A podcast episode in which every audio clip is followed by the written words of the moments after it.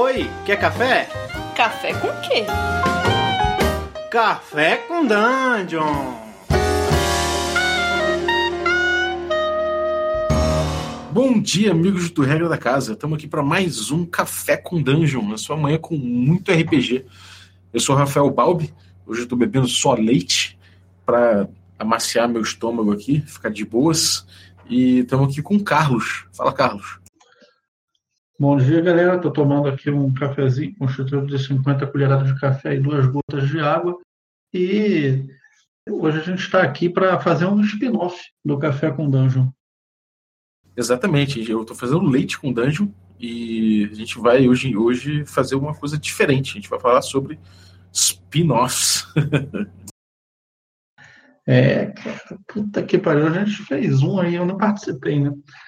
É, eu, foi, quando, quando eu faltei, vocês aproveitaram e fizeram um spin-off da nossa campanha de D&D, né? Foi o, o primeiro spin-off do Regra da Casa, de é, eu, eu, vou, eu não vou fazer a citação de perguntar, Carlos, o que, é spin-off?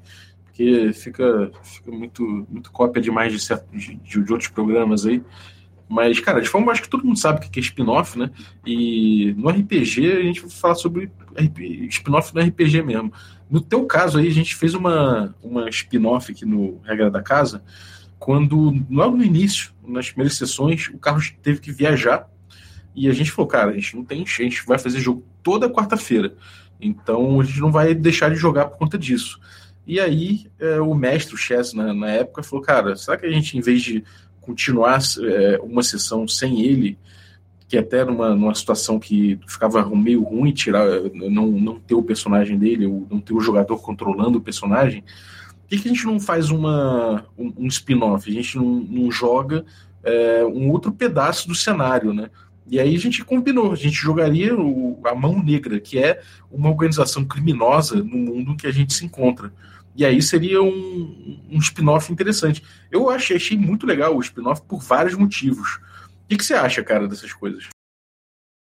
Cara, eu gosto do spin-off, acho interessante, porque muitas vezes, como no nosso caso, né, a gente cria um mundo, cara, é interessante você jogar outras perspectivas daquele mundo, né? Não só é, a perspectiva que você está jogando com aqueles personagens. Então, eu acho que quando você tem um, um mundo assim, é, você está vivendo, enriquecendo aquele mundo através da sua campanha, é bem maneiro. Eu acho que eu nunca fiz isso, mas eu gostaria de fazer muito um dia é jogar uma campanha onde de vez em quando eu chegasse de surpresa para os jogadores e botasse eles sabe, controlando um grupo de NPC em outro lado do mundo. E aí voltasse para eles uma certa hora. E esse troço certa vez pode de repente se encontrar, tipo, um negócio que eles fizeram com o grupo de NPCs que eu dei afetou alguma coisa que eles estão fazendo como, como PCs é, realmente os personagens principais, sei lá, eu, eu, vejo tanta, tanto uso bacana para isso, acho que eu tenho, tenho vontade de um dia explorar muito mais esse recurso do que eu já explorei. É, eu, cara, assim, alguns dos motivos que eu achei legais, o, legal, o spin-off que a gente fez da Mão Negra, foi que, um, a gente tem, a gente combinou de que a nossa mesa é, ia ter um tom, é, essa campanha ia ter um tom mais, mais heróico, uma coisa mais, uma coisa mais vanilla, né? E, e foi legal a Mão Negra que era um espaço para a gente jogar com personagens mais malvados mesmo, né? Os personagens mais criminosos, uma galera Sim. de moral duvidosa, uma galera mais tensa. Então, acho que isso foi uma coisa legal. Os personagens, inclusive, ficaram bem interessantes uhum. e ficou uma válvula de escape dos jogadores. Acho que foi muito legal. Outra coisa legal também do, do spin-off é que desenvolveu, de fato, é, e tornou uma coisa mais palpável uma organização criminosa para gente, que era uma coisa que era absolutamente misteriosa e secundária, não digo, mas que sabe, não, não tava, não, não era, não tinha um papel protagonista ainda na campanha, né? Uhum. Então eu achei bem legal isso porque desenvolve uma parte do cenário. Sim. Uma coisa que eu acho interessante também, acho que não entra no spin-off porque ele é menor do que um spin-off propriamente dito, mas um, um seguidor nosso, um brother nosso, o Barbosa, mais conhecido como Zal, ele mandou para a gente né, o áudio de uma, de uma mesa de RPG dele e ele usou um NPC que contou para os PCs ali, para os jogadores que estavam jogando, é um pouco sobre o nosso grupo e sobre o que o nosso grupo estava enfrentando. Então ele pegou é, personagens de outra mesa e trouxe o contexto deles para a mesa dele. E a gente teve o privilégio de ter sido a nossa mesa. Quando eu ouvi aquilo ali, cara, quase que fiquei até emocionado, sabia? Eu me senti muito honrado. São uma maneira de fazer, de certa forma, um spin-off, pelo menos uma, uma interação que eu acho que também é legal, de repente, você trazer elementos de outras mesas que você conhece dentro da sua mesa. É, eu achei, cara, eu fiquei emocionado. Não preciso nem falar que fui quase, eu fiquei mesmo. Eu achei muito legal, até porque era um personagem chamado Andarilho e ele contava coisas de outras realidades e tudo mais. Então, foi, cara, foi, foi bem maneiro ouvir aquilo. É, pô, obrigado, Zal, inclusive. É, agora é o seguinte, eu acho uma coisa curiosa. Não necessariamente pode ser por esse caminho, pode ter até um caminho que eu acho muito interessante, que é o seguinte: é o que a gente até está fazendo um pouco, né? A gente está jogando no cenário, a gente está fazendo uma criação de cenário on the fly, por mais que a gente tenha partido de um ponto inicial, e a gente está botando no Medium muito material desse cenário que a gente está criando. Então, se, a gente, se você for lá no medium.com barra regra traço da traço casa, você vai ter um material bastante, é, bastante legal lá do, dessa campanha que a gente está jogando, desse cenário. Então você pode, por exemplo, pegar pedaços dessa, desse mundo que a gente está desenvolvendo e desenvolver também, sabe? Pedaços que a gente não desenvolveu, você pode de repente pegar é, a mão negra, pode pegar de repente a outra dimensão que a gente foi, ou pode, enfim, pegar pontos desse cenário, desenvolver numa mesa sua e de repente é, dialogar com a nossa. Então, é um mundo que vai crescendo de uma forma muito orgânica, né? É, existe, existe há muito tempo já uma organização de live play é, não sei se é live play o nome, mas é tipo é, é como se fosse uma é, essa é, essa league, né, que, que tem hoje em dia no D&D, que são várias mesas que o pessoal chamava de Raven's Bluff, e essas mesas jogavam e todo, todo, todo, tudo que acontecia nessas mesas informava de alguma forma o cenário ia sendo anotado, ia sendo computado para ver o que, que, como é que o cenário avançaria. E era, era relativo a D&D mesmo. E eu acho muito legal isso. Se, é, a, eu acho que a gente, se alguém chega para mim e manda um material, pô, só que eu desenvolvi aqui com base no mundo de vocês, pô, cara, eu usaria amarradão, sabe? Ah, cara, eu, com certeza também. Bom, ainda mais se tivesse NPC, se tivesse outro grupo, se o cara detalhasse o grupo dele, né? E onde eles estão, e o que está acontecendo, isso, sem dúvida, seria interessante de pegar isso e unir é, na aventura, né? Fazer até um spin-off do cara dentro do, do, seu próprio mundo.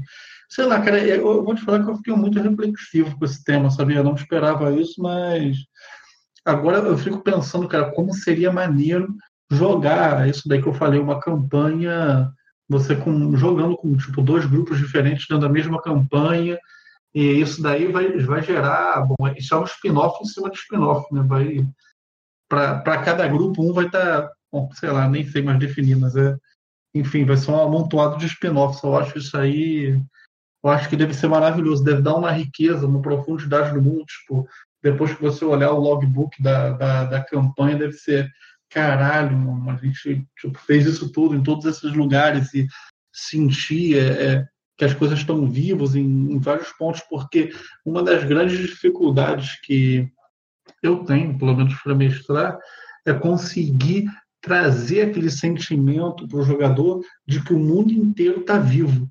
Não só está vivo aquela parte que o jogador conhece, ou a parte que o jogador está. Eu acho que talvez o spin-off seja a chave que, pelo menos eu, é, dentro do meu entendimento, para você mostrar para o jogador que, de uma maneira bem direta, que o mundo é muito mais do que aquilo ali que o personagem dele conhece, ou que vai conhecer, ou que está diretamente ligado à trama dele. Eu acho que pode, isso pode propiciar mais imersão, quem sabe. É, porque isso é uma técnica que, falando bem tecnicamente, o que acontece com o spin-off é que você pega personagens que não eram jogadores, ou seja, não eram protagonistas, e coloca ele, eles como protagonistas de histórias. Então aquilo, eles passam a ter um papel diferente, né? você passa a entender melhor os motivos deles, você passa a entender melhor o que, eles estão fazendo ali. Eles têm, obrigatoriamente, de ganham mais profundidade por se tratar de por se tratar de protagonistas, né? E isso, cara, se você falou de uma campanha completamente feita dessa forma, é uma coisa clássica do D&D, sabia? Tem o tal do West Marches, acho que você já ouviu falar, já deve ter pelo menos, eu já ah, West Marches eu, eu, eu, eu, conheço, já, já, li bastante sobre o West Marches, só que eu não tinha entendido tão é, dessa maneira, sabe? Ou pelo menos eu achei ele bem mais incidental do que uma parada é, montada para ser assim. Não, ele é feito assim, né? É tipo, o, o para quem não sabe, o West Marches é um, é um tipo de jogo, né? Um, é um, era uma campanha que acontecia e o mestre dessa campanha ele se predispunha a mestrar para quaisquer grupos que aparecessem e normalmente as sessões eram curtas e tudo mais, mas acabava tendo uma campanha, e essa campanha acontecia com diversos grupos, e tinha um centro disso, né, um starting point, em que você tinha ali desenhado na, na própria mesa da taverna ali, o mapa da região, e as pessoas iam é, botando isso num fórum, uma coisa assim, similar a isso, um boletim, ou até se comunicando entre si, falando de diversos ganchos que iam aparecendo e aí outros grupos iam explorando e isso ia crescendo de forma orgânica, né? E, e como era, era uma coisa feita, era um cenário feito on the fly, né? Conforme se jogava, é, acabava sendo muito orgânico esse crescimento, era muito legal. É, os relatos de West Marches são incríveis, até o Matthew Colville falou sobre isso no canal dele, no número 30. Ele falou sobre o West Marches, e é uma parada que eu sempre tive vontade de jogar. O, Ori Glória é um pouco isso. Eu queria um pouco fazer um West Marches, claro que não tive vários grupos ainda, mas eu pretendo fazer outros grupos no, West, no, no, no Glória um dia para poder engordar o cenário de outros pedaços do cenário até, entendeu? E eu acho isso muito lindo, cara. Eu acho isso muito lindo. Você vai gerando conforme o grupo vai explorando, né? É um hex crawl, ou seja, o grupo vai explorando o mapa e aquele mapa vai trazendo verdades para o mundo que são não necessariamente exploradas pelos próprios personagens.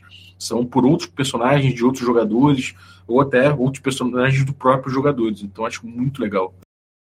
E é interessante, provavelmente, porque um grupo quase que faz prep para o outro, né? Muitas vezes. Você vai Sim, total. que a galera deixou. É, eu fico imaginando, por exemplo, no Uri Glória, é, se alguém resolvesse voltar naquela caverna lá que vocês encontraram dragões e tinha ouro dentro, vocês não acabaram não entrando. Se alguém volta lá e fala, porra, cara, eu tive uma ideia lá, os caras não usaram, de repente eu vou voltar lá e vou tentar fazer isso, sabe? E de repente os caras conseguem, né?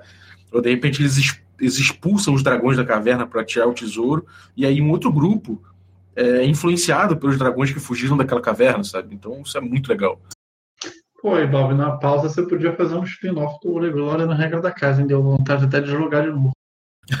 é, eu quero fazer com, com padrinhos do PNP, um spin-off, e eu acho que de repente pode ser sim, cara, pode ser um spin-off também lá no, na regra da casa, com, com isso tudo. Até porque eu tenho vontade de mestrar DD clássico é, lá no regra da casa, inclusive de repente usando, enfim, usando milhões de técnicas dessas que a gente tem visto aí de Hexcrawl e tudo mais. Então, cara, eu acho, eu acho que spin-off nesse caso é muito legal. O, o, um livro que o Chess citou na nossa campanha sobre, sobre esse tipo de coisa foi o, o livro do Mestre 2 do D&D quarta edição.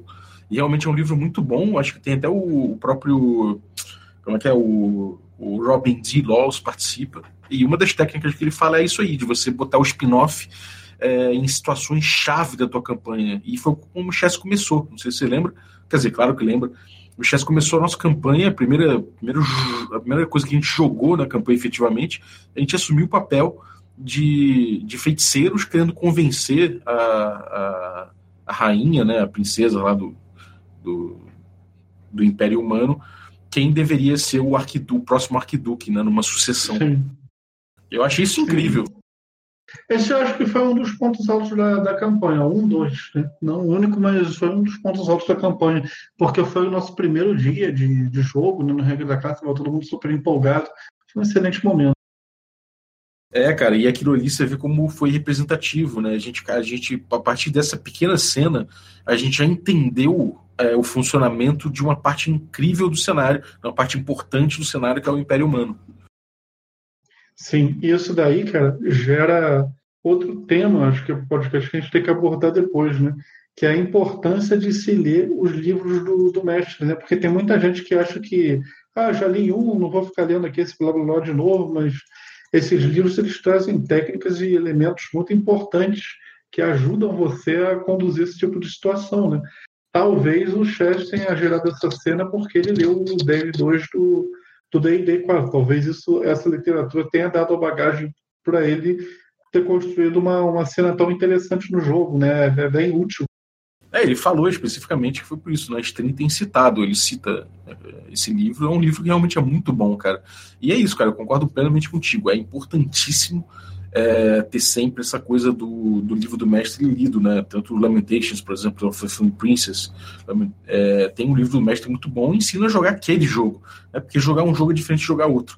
E às vezes o jeito de você fazer um spin-off num, num, jogo pode ser diferente de fazer um spin-off no outro, né? Exatamente. Exatamente. Por exemplo, um jogo, um jogo de mistério, você fazer um spin-off pode entregar muita coisa que não seja interessante entregar.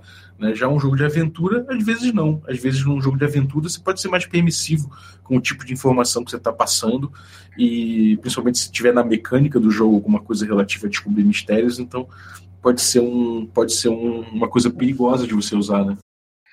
Cara, mas sei lá, um, um spin-off eu vou até trazer o mesmo exemplo do, do, do ritmo que eu dei aqui no, no podcast do ritmo. Mas, sei lá, um spin-off, por exemplo, de um jogo de mistério, cara. Imagina se no spin-off de um jogo de mistério é, você entrega qual é o demônio, qual é o assassino, ou uma coisa assim. Quando, quando, quando você fizer o spin-off disso e o outro grupo começar, já tendo esse, esse pensamento em mente, cara, você vai ter uma construção de, de suspense Hitchcockiana, vai ser lindo. É, um sim. build de tensão absurdo. Eu acho que é interessante também. Eu, eu vejo funcionando bem é, também, porque nem sempre é, é, a investigação envolve você não saber quem é, quem é o assassino, quem é a entidade. Muitas vezes tem muito mais coisa em jogo. E eu acho que às vezes você já saber qual é o perigo que te espera é muito mais é, assustador do que o desconhecido. É, concordo plenamente, cara. É bem interessante mesmo. É, mas acho que, cara, bom, se tem mais alguma coisa sobre, sobre spin-off para falar? Cara, eu até tenho coisa para falar, mas a gente vai começar a, a encher linguiça aqui. Eu ia começar a dar alguns exemplos de, de, de que eu achava spin-off interessantes, mas é, isso não. Bom, vamos, vamos meter o pé hoje, então. Já, já deu um tempinho aqui. Depois, já, depois a gente pode revisitar também o assunto. Né? A gente grava café com Dungeon todo dia. Sempre bom deixar um pouco mais de repertório para dar uma palhinha. É, sem dúvida, cara. É, é, um tema que a gente pode voltar, como tantos outros que a gente abordou aqui, para aprofundar um pouco mais. E, bom, acho que por outro lado a gente também já trouxe bastante informação aqui e até teve, pensou junto, né? Teve ideia juntos e tal. Então, sim, sim. É, gostei, gostei. Foi um bom episódio. Espero que vocês tenham curtido também, galera. Então, cara, é, mande aí sua, a sua experiência com spin-offs.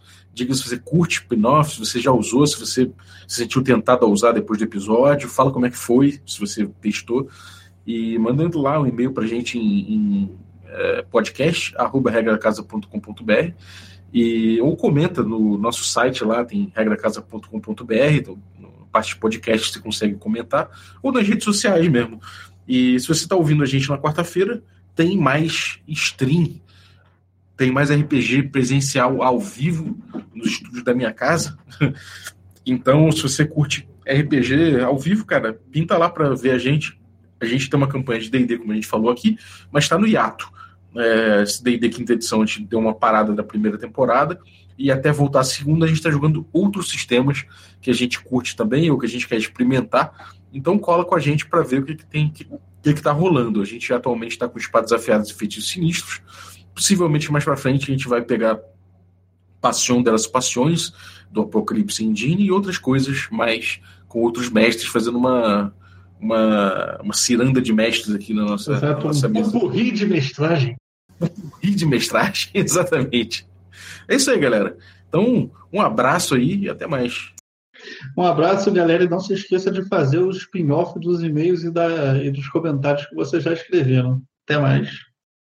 Abraço.